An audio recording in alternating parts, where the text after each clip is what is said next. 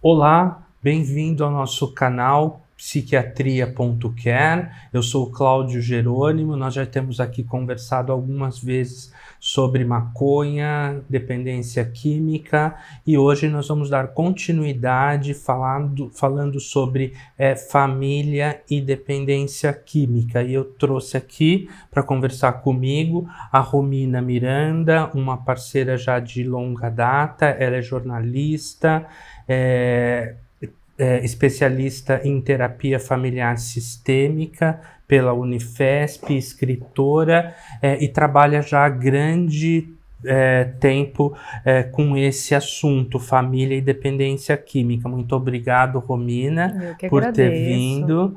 É, é, obrigado. Você tem aí grande experiência nisso e é muito importante você estar aqui com a gente hoje.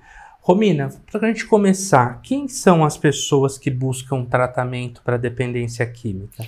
Bom, olá a todos, obrigada pela oportunidade, estou muito contente de estar aqui. E para introduzir né, quem são essas pessoas, é, de acordo com as pesquisas, a gente tem aí um perfil do público feminino, é, subdividido em mais de 50% mães e por em torno de 14, 15% de esposas ou parceiras dos usuários. Né? Então, esse é o perfil que a gente vê nas pesquisas, mas que a gente também, nos nossos serviços que já fizemos juntos e nos consultórios, etc., a gente observa que é esse perfil. Que é esse perfil, né? É. Ou seja, são as mulheres. São as mulheres. Por que será que são as mulheres? Bom, eu acredito que tem a questão, em primeiro lugar, de nós é, sabermos que o número de usuários homens são, é um número mais alto, então isso já reflete aí a questão, pelo menos do público da conjugalidade, o outro versus ser a mulher. E tem também a questão, acredito que da, digamos, resiliência feminina no que se refere à busca do salvamento, de tentar até o final, um, aspectos que eu julgo culturais e até religiosos, quando a gente fala do casamento, aquela questão do salvamento, de é, até que a morte nos separe, de que vou tentar para sempre, ah, vou conseguir, vou salvar, e muitas vezes existem repetições também de o que eu não salvei na minha infância, vou salvar agora nessa relação, né? É. Então, acredito que são esses fatores que compõem. Isso. É, eu estou lembrando aqui de uma. Acabei de ir num, num grupo do Amor Exigente uhum. na, nesse fim de semana, é, e um dos temas tratados foi esse, assim, da, da codependência é, conjugal, conjugal, né? Uhum. É, a mulher sempre, às vezes, repete esse comportamento é, num relacionamento, no outro, é, e, e às vezes isso vai longe, né?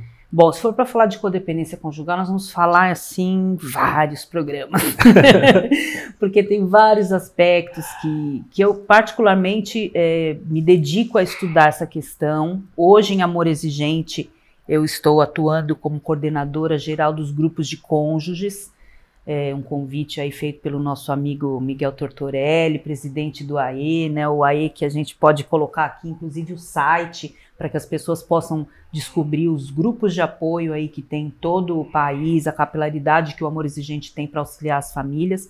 Mas falando em conjugalidade, assim, os grupos de cônjuges de amor exigente, eles vêm para mostrar que o amor exigente tem um olhar para todo o sistema familiar. Então, quer dizer, tem o grupo da família que é tratado de uma forma, o grupo dos usuários, o grupo das esposas, o grupo da prevenção, o grupo do amor exigentinho, que são para as crianças. Então, quer dizer, poder olhar para tudo isso e, e, ter um olhar é, especial para cada tipo de, de situação, de vínculo, é muito legal, né? Então, a questão da codependência conjugal, só para complementar, é, tem uma questão desde uma repetição de padrão, às vezes vindo da infância, né? Então, a gente tem aí artigos, pesquisas que mostram que muitas vezes as mulheres vêm repetindo escolhas por ter pais usuários ou com, algum outra, com alguma outra questão relacionada à compulsividade familiar, que vem refletir nessa busca do, do, do parceiro, e que muitas vezes não é o fato dela se separar do usuário que vai resolver, porque se ela não cuidar dessa questão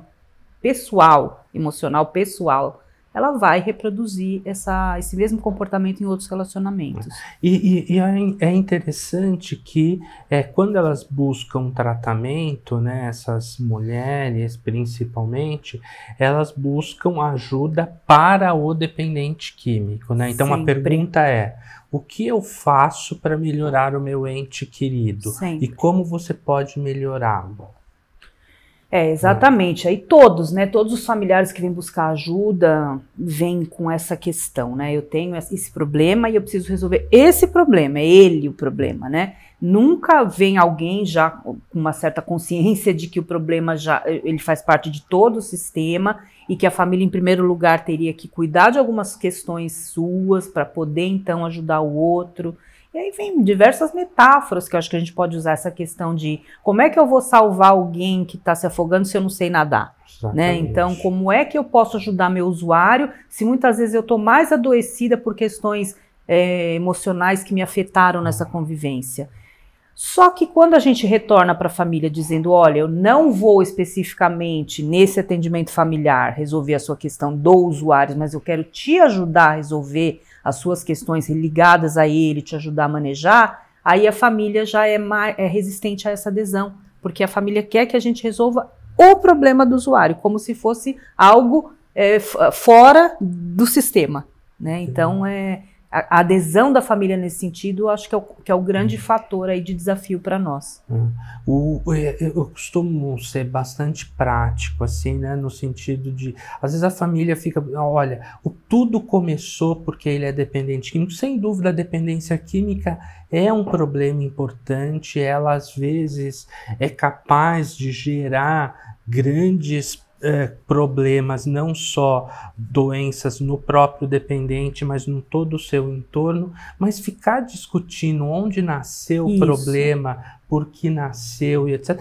Eu acho que isso não, às vezes não gera muito uh, benefício, né? É. Então, eu costumo dizer assim, às vezes a gente precisa ser prático e dizer isso. assim, olha, está aqui o problema isso. e se e resolver esse problema sem envolver a família, não tem como. Não tem como. É, a questão é que a família fica é, imersa num período aí de culpa e negação e fica nessa questão de caças bruxas, né?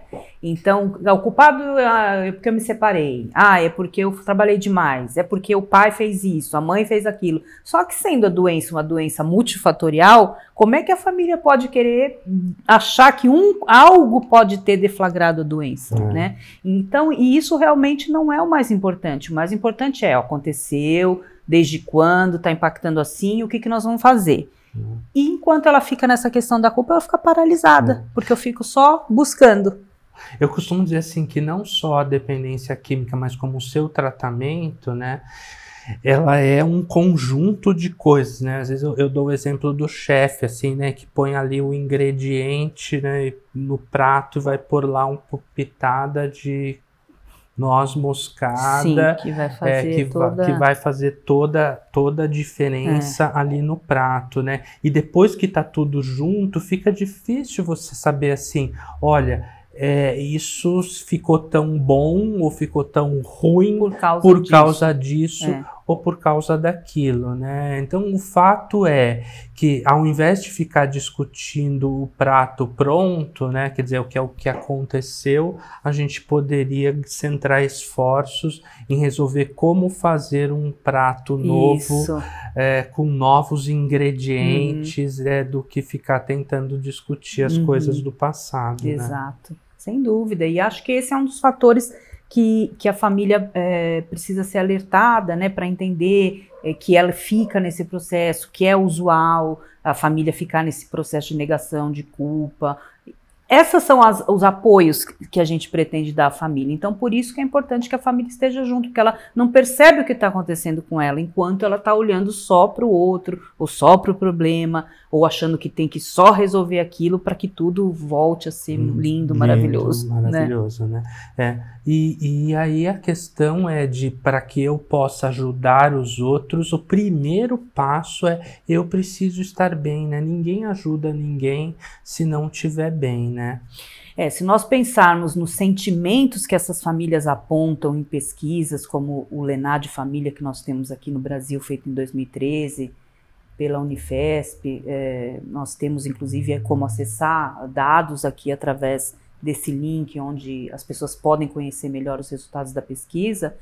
É, se nós pensarmos nos sentimentos que essas famílias relatam, são todos sentimentos que, vivenciados durante um tempo, sem intervenção, podem deflagrar transtornos psíquicos, doenças mentais, que as famílias vão acabar não tendo, tendo menos ainda condição de ajudar o outro. Uhum. Então, quer dizer, se eu me envolvo numa situação de depressão, como é que eu vou querer ajudar o meu usuário? Se eu estou com um transtorno de pânico, de ansiedade, como é que eu vou querer ajudar o outro? Então, Hum. É primordial que a família primeiro entenda que se ela não se fortalecer, ela não tem como ajudar o seu ente querido.